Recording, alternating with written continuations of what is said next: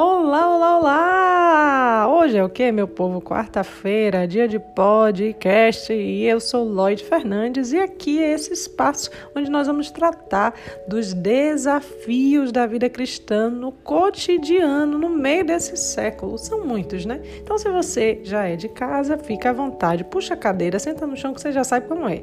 E você é novo aqui, fica à vontade também, entra nessa mistura, puxa a cadeira, senta no chão que vamos começar.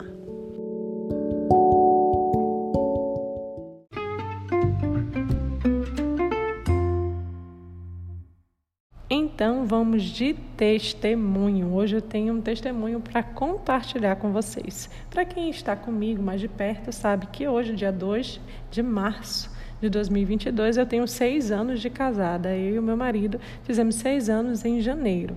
Mas no ano passado, ainda quando tínhamos cinco anos, resolvemos, né, tomamos a decisão de tentar ter um bebê. Né? Já era um sonho, um desejo meu. Eu conversei com o Saulo, pensamos por que não e abrimos mão né? de todo o método contraceptivo. E aí o que queríamos era ver em que momento o Senhor nos permitiria isso e deixamos na mão dele completamente. E aí, após oito meses sem nenhum avanço, eu resolvi ir na ginecologista que me acompanhava, né, para ver o que é estava acontecendo. Então ela me passou os exames para verificar os miomas e tudo que eu precisava fazer. E no retorno, ela descobriu pelos meus exames que eu tinha endometriose, ou seja, eu teria dificuldades para engravidar.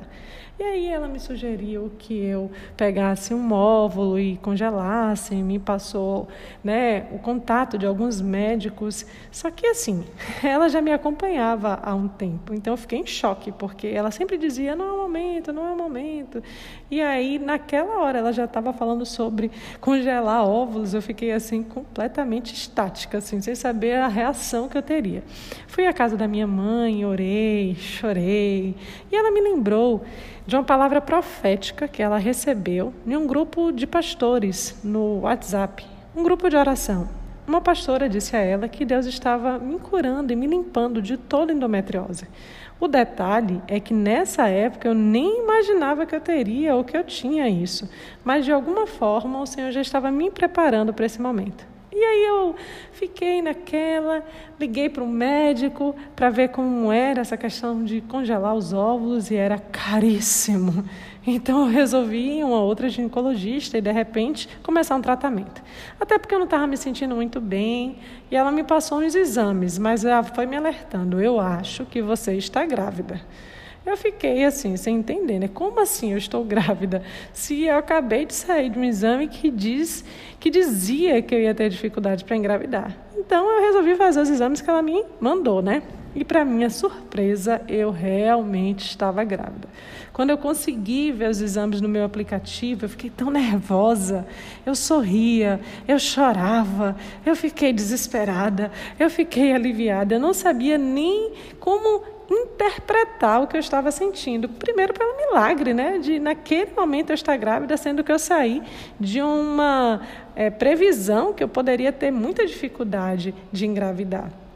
E aí eu logo preparei uma surpresa, né? Liguei para uma amiga, fui lá no shopping, comprei uma caixa com sapatinhos, coloquei, cheguei papai, fiz uma surpresa para meu marido, para Saulo, filmei e fiz tudo aquilo, né, de forma bem emocionante. E ele ficou estático quando recebeu a caixinha com o sapatinho do bebê. Nós oramos, entregamos a Deus.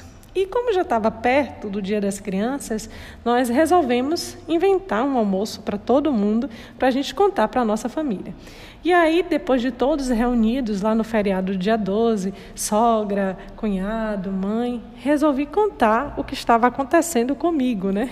Coloquei aquela caixa com sapatinho na mesa e disse: aqui há um presente para toda a família. E foi aquela festa, minha mãe ficou muito feliz e todo mundo muito emocionado. Os meus sobrinhos que estavam lá pulando de alegria sem nem saber o motivo. E no dia seguinte, eu consegui uma consulta, né? A seria a minha primeira trans. Aí eu levei a minha mãe, ela foi com o celular gravando tudo. Só que lá no momento da consulta o médico demorou um pouquinho e eu já fiquei um pouco preocupada, né? E aí ela filmando, a gente naquela expectativa, ele olhou para mim e disse: "Olha, O que eu estou vendo aqui não era bem o que eu esperava ver. Eu já queria ver um saco gestacional com o coração batendo, e não é isso que eu estou vendo. Então você pode evoluir para uma gravidez ou para um aborto. Agora pense, como foi que eu fiquei extremamente angustiada, devastada. Depois de tudo, de eu ter feito a surpresa e de todas as coisas que eu já tinha feito, ele me conta isso. Ele me disse: Olha, não perca as esperanças, você vai ter que fazer um novo exame daqui a uma semana. E eu fui, saí, voltei para casa, muito triste. Minha mãe ligou para os amigos dela, médicos, e eles me acalmaram de alguma forma, né? Tentaram me acalentar, dizendo que naquele Naquele, naquela época das seis semanas, realmente eu só teria ali um saquinho gestacional. E aí teríamos um encontro de mulheres nesse mesmo final de semana. Eu ainda pensei em não ir, mas eu falei: olha, sabe de uma, eu vou porque é para a glória de Deus. Fui com todo cuidado, fiz pouco esforço, ainda passando mal, sentindo tudo que uma grávida sente. Não contei para ninguém como eu queria fazer, até senti vontade, mas eu resolvi ficar quietinha porque na verdade eu nem sabia o que de fato estava acontecendo comigo, né? Não sabia se realmente era um bebê ou coisa do tipo. E a primeira coisa que eu fiz ao voltar do encontro, na segunda-feira, foi contactar uma obstetra. Fui lá, ela me examinou e disse que estava tudo ok, que realmente, pelo número do beta e por como o meu corpo estava reagindo, eu realmente estava grávida. E aí ela me mandou fazer uma nova trans, né? O que eu fiz na quarta-feira da mesma semana. Fui lá, e finalmente eu consegui ouvir o coração do bebê. Meu marido foi comigo, minha mãe ficou lá na expectativa e foi aquela alegria. Saulo gravou tudo. Eu já estava preparando até uma surpresa para contar para a igreja com o coraçãozinho e aquela festa, aquela alegria. Eu fiquei super confortada por sair de lá, tendo ouvir o coração do bebê e saber que estava tudo bem, tudo evoluindo normalmente.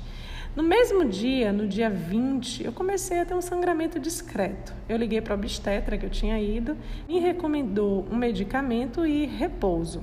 Só que o sangramento ele não parou. E aí na quinta-feira, dia 21, eu resolvi ir para emergência. Passei por todas as observações de emergência e aí nos exames foi visto que o bebê estava bem implantado, com os batimentos normais, e aí eu voltei bem mais tranquila para casa. Porém, o sangramento não melhorava. O médico tinha me dito que se piorasse eu deveria voltar. Mas aí eu fiquei em casa tomando os devidos cuidados e pensando já como eu contaria para a igreja. Porque na escola onde eu trabalho e dentro desse sistema pandêmico todo que estamos vivendo, uma grávida precisa se afastar. E aí foi necessário contar aos pais da escola o porquê que eu tinha me afastado. Então todos os meus alunos já sabiam e já estavam falando comigo. Só a igreja que não. Como a igreja é minha família, é o povo que ora, eu queria muito compartilhar isso, era um desejo muito grande. Então eu me preparei para contar no domingo seguinte, dia 24, o domingo mais próximo. Preparei toda a surpresa, com o batimento do bebê, com as imagens, e nesse domingo também foi o dia em que uma amiga minha estava testemunhando sobre a sua primeira gestação, que o bebê nasceu com algumas comorbidades e não sobreviveu, mas Deus havia honrado ela e ela estava agora ali apresentando o seu filho saudável a Deus, o filho da sua segunda gravidez. Saulo, meu marido, também ministrou nesse dia.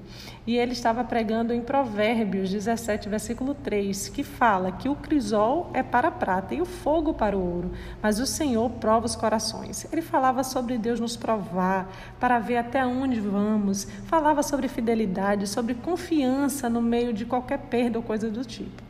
Eu achei um ambiente meio suspeito, tá? Uma coisa assim meio diferente.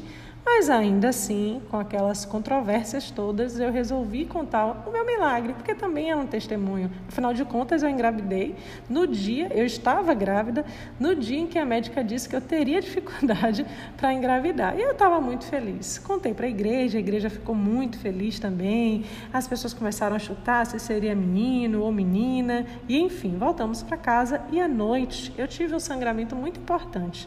Mandei o registro para minha obstetra, ela falou que eu deveria voltar na emergência. Aquela noite eu resolvi confiar. Eu fiz uma oração ao Senhor e disse que eu queria muito aquele bebê, mas que ele sabia de todas as coisas, que fosse feita a vontade dele. Sabe aquela oração que você faz a Deus entregando algo que você quer? É aquele dilema da nossa alma, mas eu confiei. Confiei e coloquei tudo isso diante de Deus porque eu sabia que Ele sempre faz o melhor para as nossas vidas. E aí eu resolvi dormir e descansar. E no dia seguinte eu iria para emergência.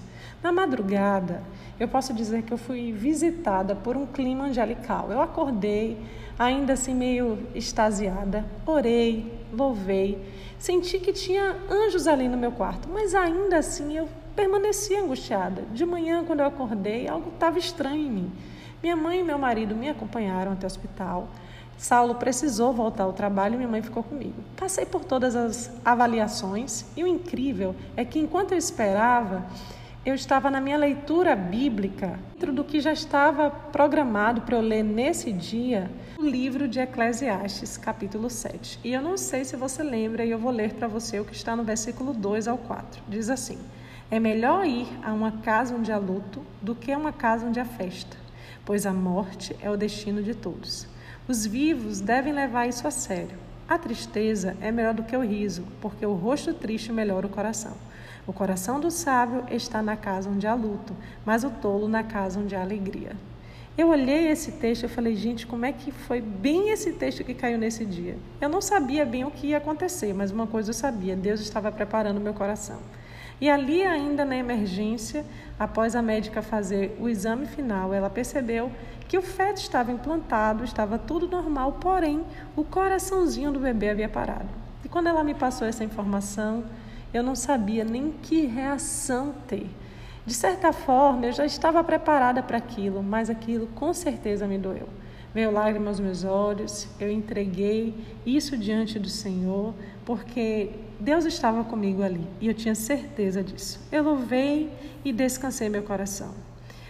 No final de tudo, minha mãe chegou, eu conversei com ela, ela me aquietou, me consolidou, dizendo que era hora de eu viver o que eu pregava. E se eu cantava que se Deus fizer é Deus, e se Deus não fizer também é Deus, era o momento de viver isso. E isso também me confortou. Era o momento de viver um testemunho.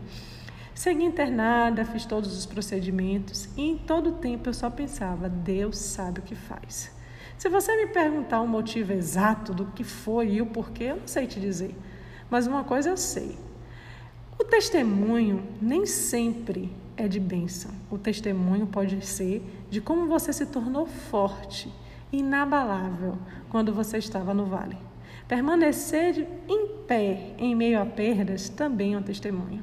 Passamos pelas experiências dolorosas para aprender a testemunhar que, mesmo no vale, Deus está conosco. Ele está conosco nas montanhas e ele também está conosco nos vales. Qual é o tema desse podcast? Deus está com você. Não importa o que aconteça, Ele é o seu conforto. Se eu posso dizer algo, é que Deus me tocou duas vezes, me dando a vida e tomando. O importante é que Ele me tocou e isso eu tenho a maior certeza. Não esqueça do que a palavra de Deus diz em Jeremias 29, 11. Porque eu bem sei que pensamentos eu tenho a vosso respeito, diz o Senhor, pensamentos de paz e não de mal, para vos dar o fim que esperais. Gente, melhor é o fim das coisas do que o princípio delas. Às vezes, nós não estamos exatamente preparados para aquilo que queremos e precisamos passar por devidas circunstâncias para sermos tratados por Deus, para enfim vivermos o que Ele tem para as nossas vidas. Eu posso dizer a você que disso tudo eu só aprendi ainda mais a confiar no Senhor, porque Ele é aquele que sabe de todas as coisas e que possamos seguir nessa confiança. Esse é o podcast dessa semana. Espero que tenha edificado a sua vida. Se você sentir no seu coração o desejo de encaminhar para alguém, encaminhe, porque eu sei que Deus pode abençoar outras vidas através dele. Hoje também é quarta-feira, dia de célula. O link fica lá no nosso grupo Devocional 2022. Se você tiver desejo, é só entrar no Telegram e digitar isso ou ir nas plataformas digitais onde eu sempre disponibilizo o link da célula. Que Deus te abençoe e até a próxima quarta. Amém e graças a Deus.